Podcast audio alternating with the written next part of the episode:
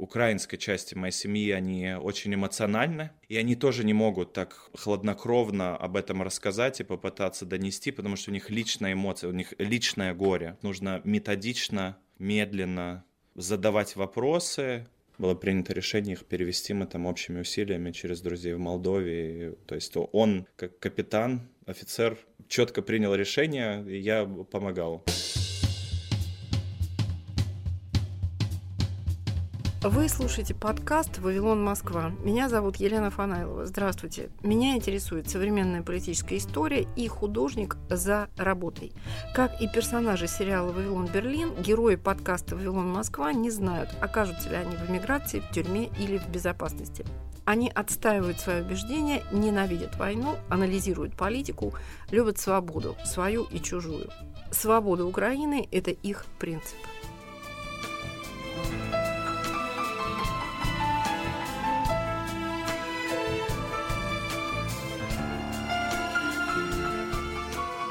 Артдокфест не в Москве. Фестиваль после 22 февраля прошлого года принял решение работать в Латвии.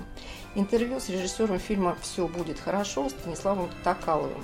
История русскоязычной семьи, где для бабушки главный праздник 9 мая и главный монумент – памятник советским солдатам. Ее внуку, русскому европейцу, остается взять в руки камеру и запечатлеть родных на фоне современной политической истории Латвии, сейчас неотделимой от контекста вторжения России в Украину. Со Станиславом Токаловым разговаривала Мария Кугель. Хочу уточнить некоторые моменты биографические. Бабушка приехала в Латвию в каком году и по какому поводу? Бабушка приехала в 56 году из города Курск. Она была в замужестве, она прошла войну, там познакомилась со своим будущим мужем, и они жили в Курске. Был мастером по аккордеонам, жили хорошо. А, и он изменил моей бабушке, брак распался, и бабушка, как она рассказывала, слышала, что в Прибалтике очень неплохо. Она поехала на проверку. У нее образование доктора. Понятно, что позицию в больнице она сразу не нашла. Но бабушка очень предприимчивая, и она пошла в санаторий а в советское время, в это время, в санаториях, ну, ни один врач не хотел идти в санаторий работать, потому что это не престижно. И ее сразу взяли. И она просто переехала в Ригу. Улучшить обстоятельства своей жизни и не быть в городе, где живет ее бывший муж. Она пошла на фронт э, в 16 лет или да. в 17 лет в 16, да, записалась, то ли курсы, и в итоге в 17 пошла. Ну, это стандартная практика, все обманывали со своим возрастом, и никто на самом деле не проверял, если ты сам по собственному желанию идешь. То есть она пошла в обратную сторону, прожила в оккупации, когда Курска, когда фронт начал двигаться в обратную сторону, она пошла вместе с ним. Медсестрой? Да, как медсестра, и дошла до Берлина, у бабушки была история, мы не можем достоверность этого проверить, но одна из э, историй, которую бабушка всегда ставила пример, она такая лицеприятная, что она единственная вернулась девочкой. Ушла девственницей и вернулась девственницей, что она, ей удалось э, Говорят, нет, это история, когда проверяли после войны, что, что ей удалось, что все были в шоке, что из всего огромного подразделения она единственная. Рассказывала она часто о том, что она видела на войне? Конечно, это то, на чем мы стоим э, как семья, это рассказы бабушки о войне. Фильм, который вы смотрите сейчас, начал его снимать 15 лет назад, когда я просто записывал истории бабушки о войне, да, когда еще не было деменции, когда она была очень свежа и активно работала до 83 лет. И э, история о войне — это то, что нам уже нести, маме и мне, надо понимать, что 15 лет назад я тоже на э, совсем другом месте стоял. 15 лет назад э, у меня были аллюзии еще, например, о Путине по поводу, что праздник 9 мая не используется как политический инструмент. У меня были такие очень романтический взгляд а, и понятно, что через любовь к моей бабушке была возможность на меня воздействовать тем или иным силам. Тогда, 15 лет назад, этот фильм выглядел, где я просто записывал бабушку. Название рабочее было «Прощание славянки». И я записывал истории бабушки, какая бабушка молодец. Так как э, партийный фильм о Леониде Ильиче, какие все молодцы и как все хорошо. На самом деле очень Быстро после этого мнение начало меняться. Чем больше я читал и учился, тем, конечно, яснее становилась картина кто такой Владимир Владимирович, что такое Россия, что такое Латвия, что такое 9 мая, что такое Вторая мировая война, кто такой Сталин. Как по-вашему, можно в этом мифе отделить зерна от плевел и сохранить семейную историю о противостоянии захватчику, врагу от э, тех идеологических наслоений, которые пришли потом? Не думаю, что мне удастся на этот э, вопрос э, так широко ответить, но я могу на конкретном примере сказать Латвии и праздника 9 мая. Это то, куда моя бабушка ходила, и ей дарили цветы. Когда родители приводят своих детей, чтобы подарить моей бабушке цветы и объяснить, что такое война, и кто такая моя бабушка, и что она сделала. Но при вот этой одной скамейке, где сидит 10 ветеранов еще живых в 23 году, есть э, территория размером 6 футбольных полей, где происходят политические лозунги, где э, люди пытаются свои интересы залоббировать, где приходит несостоятельное общество и распивает алкогольные напитки э, и кричит «Россия». Продаются шашлыки, происходит бизнес. Все, что очень, в моем понимании, лишнее. И для среднестатистического э, латыша это становится невозможным отделить идеологическим наслоением на его восприятие истории, что такое советское время, оккупация и все события с этим а, связаны. Это становится абсолютно невозможным. Я скорее спрашивала лично о вас, о вашем а, понимании идентичности вашей, о том, можно ли в личном формулировании идентичности пронести эту историю войны, при этом а, не запятнав ее идеологией? Это очень э, высокомерно, может быть, с моей стороны, но мне кажется, что можно. Я даже могу больше сказать, что сняв этот фильм, я могу принять ту часть мамы, которая любит свою маму, и будет всю жизнь нести воспоминания о героическом поступке бабушки. И то же самое я могу про себя сказать. Я всегда это буду помнить, те истории останутся святы. Но как только, например, у меня с моей мамой начнется разговор, где будет попытка переноса вот этой любви к бабушке, например, на события в Украине сейчас происходящих, у нас произойдет огромный конфликт. То есть здесь есть границы. Для меня, как мне хотелось бы думать, эти границы довольно точно выстроены где проходит черта между а, любовью к моей бабушке, которую я не дам в обиду, и где проходит черта человечности, где из-за своей любви к бабушке и воспоминаниям о Второй мировой войны я могу закрыть глаза на террор, происходящий в Украине сейчас. Для меня это неприемлемо. Давайте тогда к вашей маме перейдем. Она, в общем-то, хотя ваша бабушка является мифологической основательницей вашей семьи, мама явно является ее центром. Ваша мама преподает э, в частном вузе, да? Именно так. Она закончила Рижский авиационный университет с отличием, и э, как продолжение карьеры ее пригласили в преподавательский корпус, сначала как помощник, а потом она стала лектором, у нее несколько дополнительных образований, и она всю жизнь является лектором, преподавателем в университете. Делает это очень талантливо. Я все детство просидел на ее лекциях, и хоть и являюсь кинорежиссером, когда веду какие-то курсы или семинары, чувствую, что я сын моей мамы, потому что мне это очень легко дается. Ваш отчим кубинец, и они учились вместе с матерью в этом э, да. университете? Мама закончила уже и начала работать. А отчим мой, который является папой, потому что он отчим с трех лет, он папа для меня тоже, у меня просто два папы, и они об этом знают, я им официально объявлял.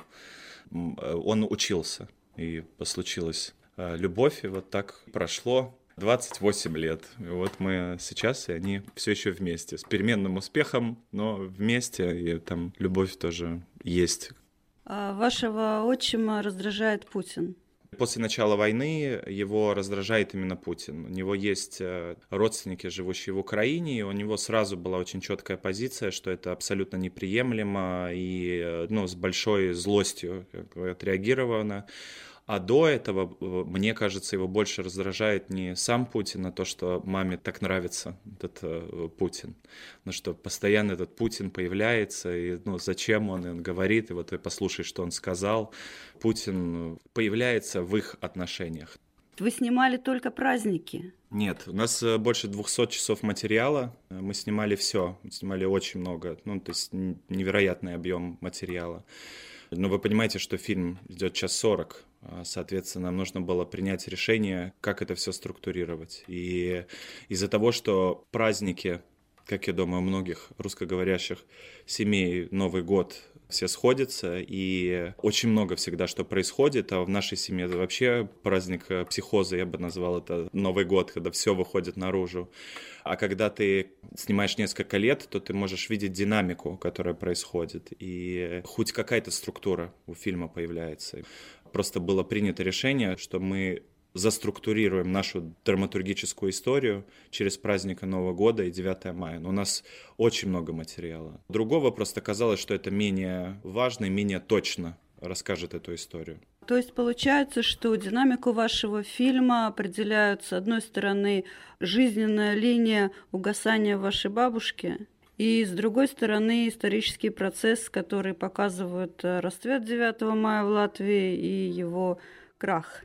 Про это мне еще надо подумать. Про бабушку я согласен. Это человек, э, находящийся в осени Э, своей жизни.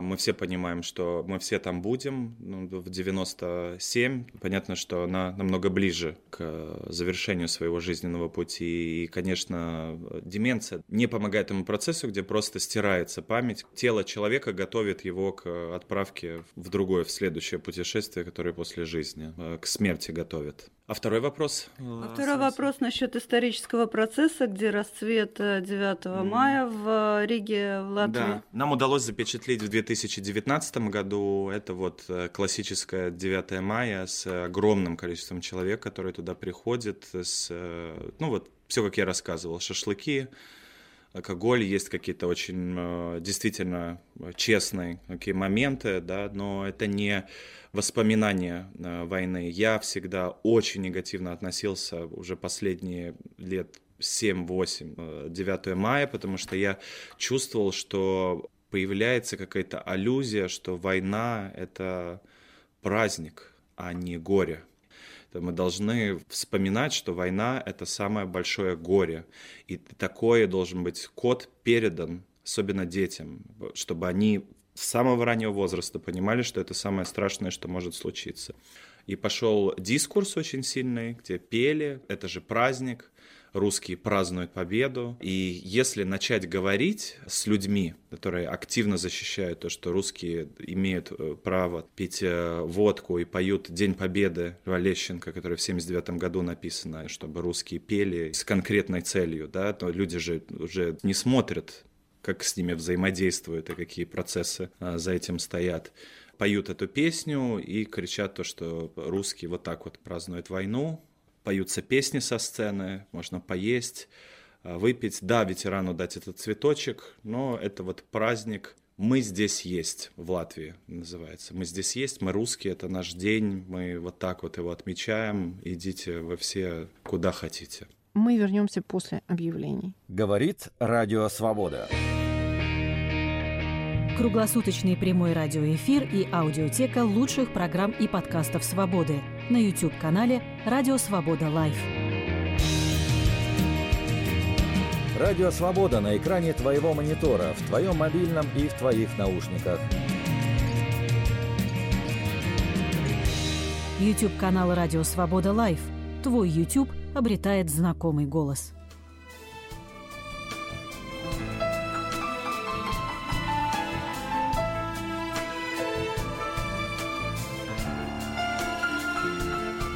Фестиваль независимого документального кино «Ардукфест» в Риге. Разговор с режиссером Станиславом Токаловым продолжает Мария Кугель. Что касается вашей матери, накануне пандемии э, в Латвии было запрещено образование на русском языке, в том числе и в частных вузах. И э, ваша мама, которая до того преподавала по-русски, насколько я понимаю, вынуждена была перейти на английский полностью.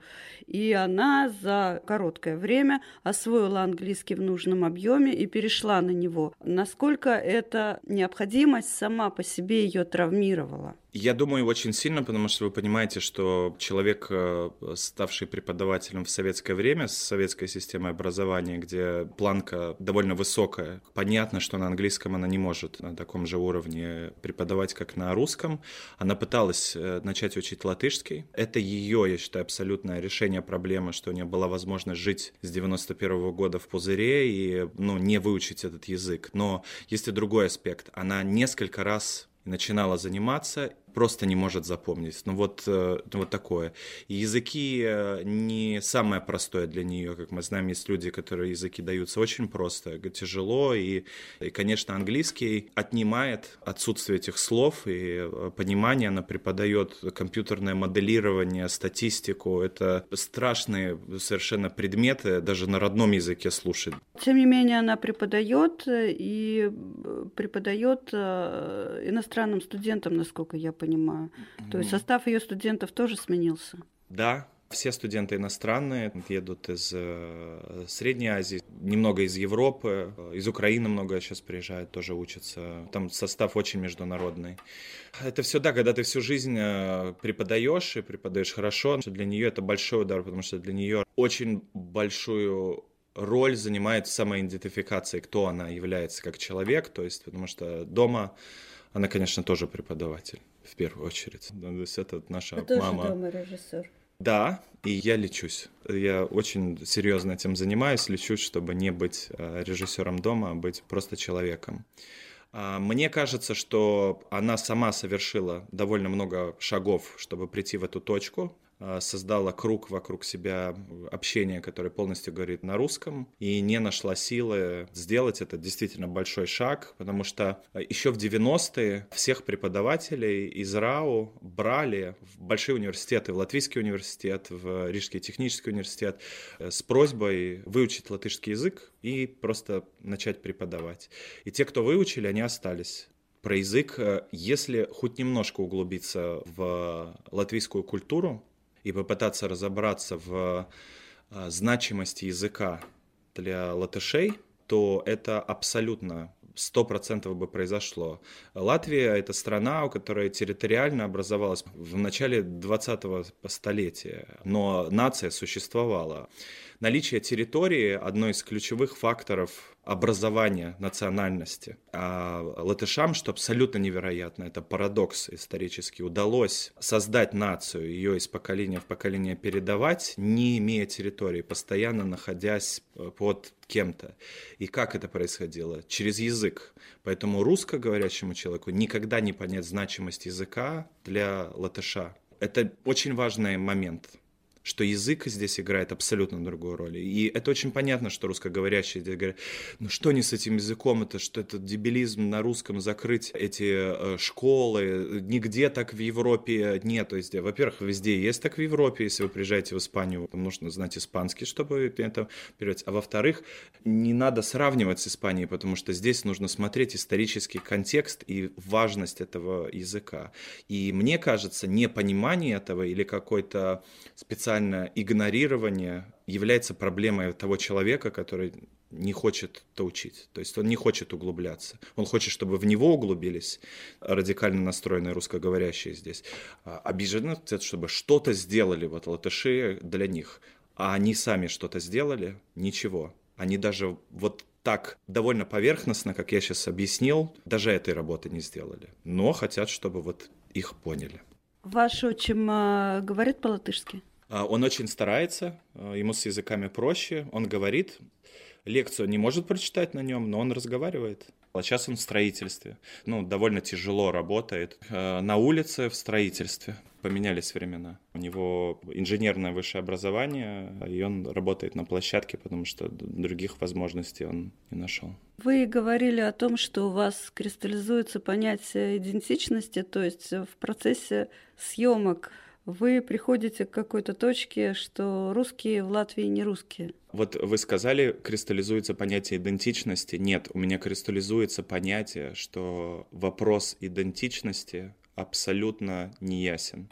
Русскоговорящий житель Латвии — это не русский и не латыш. И чем раньше он это поймет и задастся вопросом, ну тогда кто я? И э, мы, собравшись здесь, начнем это изучать, и пытаться понять и найти хоть одну точку соприкосновения, на которой мы все можем согласиться или, по крайней мере, услышать ее. А, немного, не конституцию писать русскоговорящих жителей Латвии, а найти точку общности. И с русскими, и с латышами, которые считают, что русскоговорящие здесь просто русские, разговор этот не может состояться. То есть это уже эту группу, ну, как минимум, я думаю, пополам делит, с кем можно говорить. То есть это с обоих сторон ну, националистически настроенные группы или э, радикальные э, люди, поддерживающие войну и Путина, в этот разговор не вступят.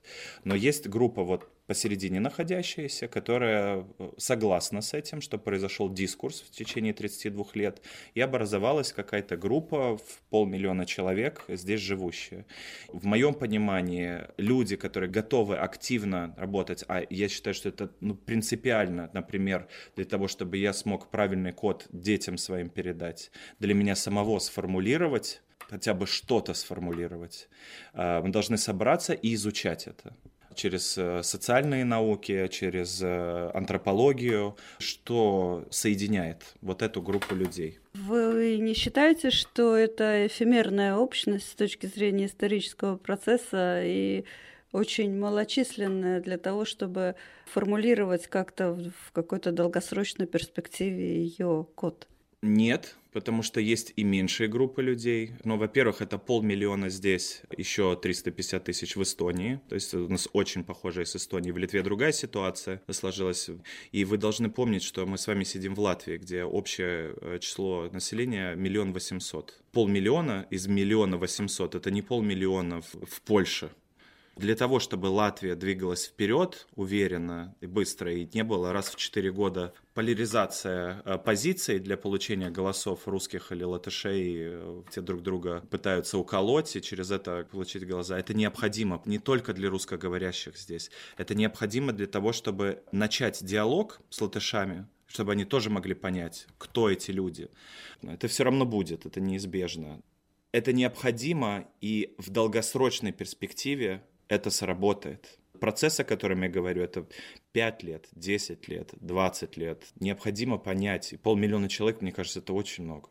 Бывает, что судьбу полумиллиона человек или даже большего числа человек решает одно единственное событие. Как повлияло нападение России на Украину, на общность?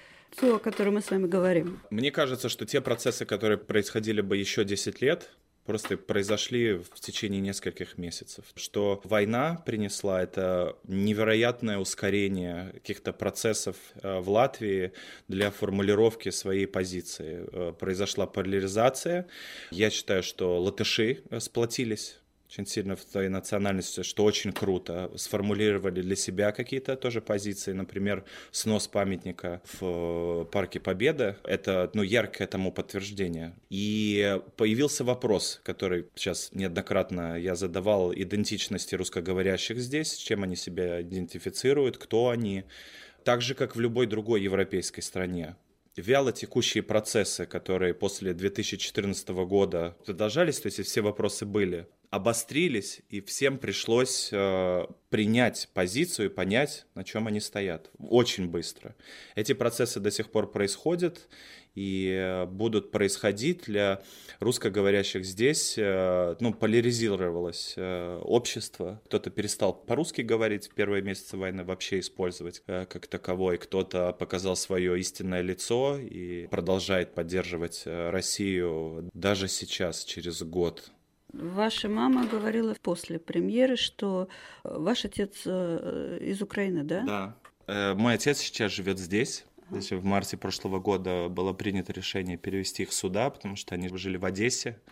Одессу бомбили, постоянно было тревоги, и, ну, это никому не пожелать состояние, когда тебе ну, 4-5 раз в день надо бежать в бомбоубежище, да, и было принято решение их привести там, четверо суток шли пешком, ехали через Венгрию.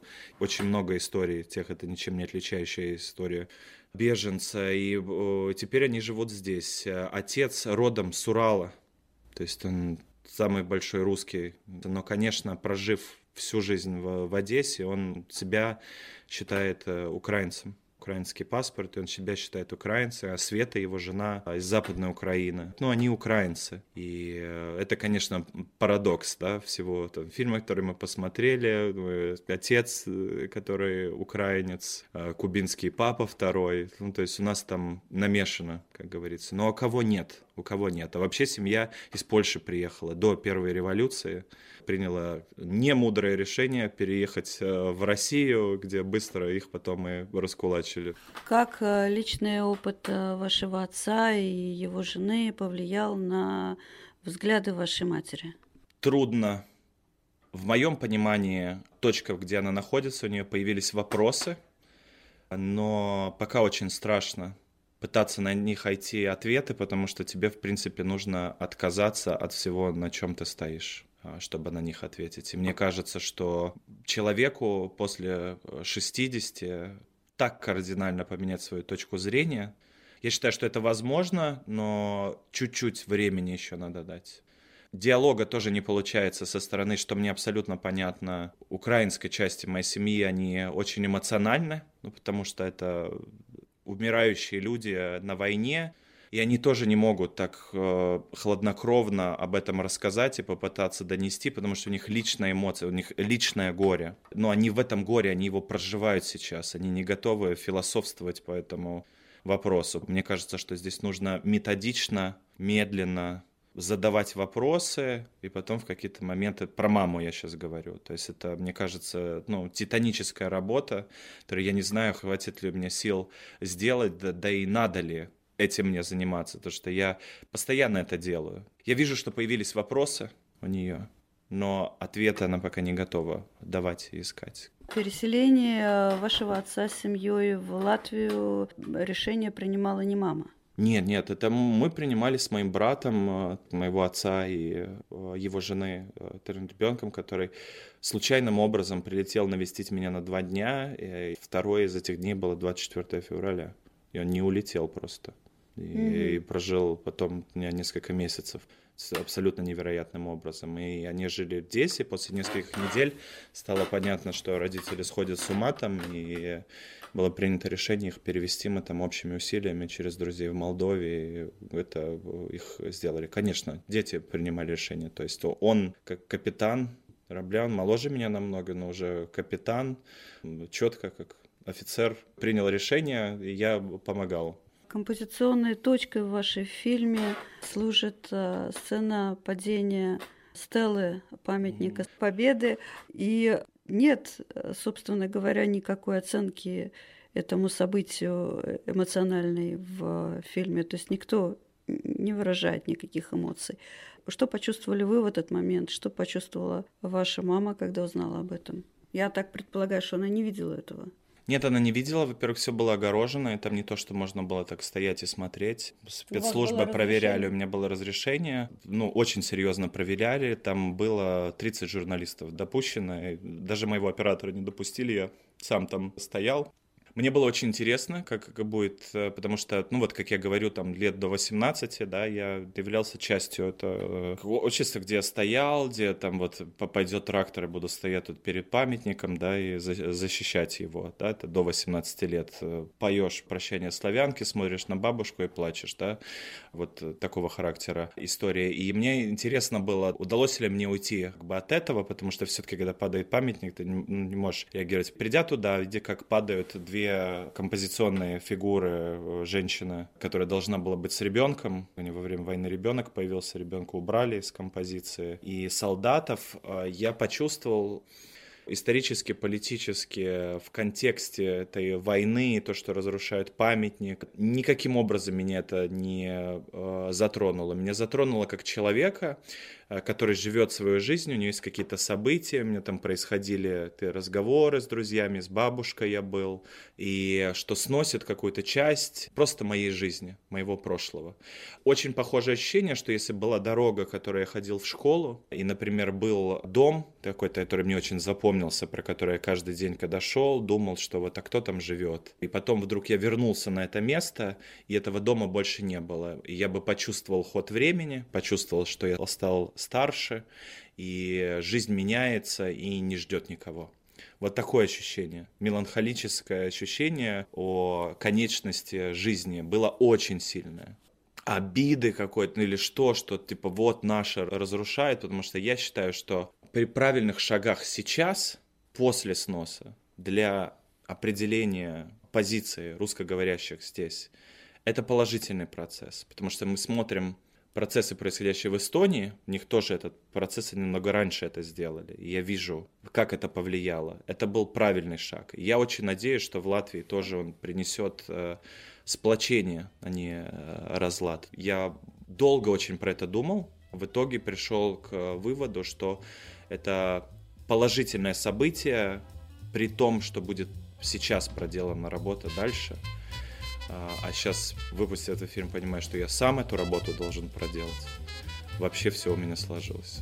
Ардукфест не в Москве. Станислав Токалов, режиссер фильма «Все будет хорошо». Интервью Мария Кудель. С вами была Елена Фанайлова, подкаст «Вавилон Москва».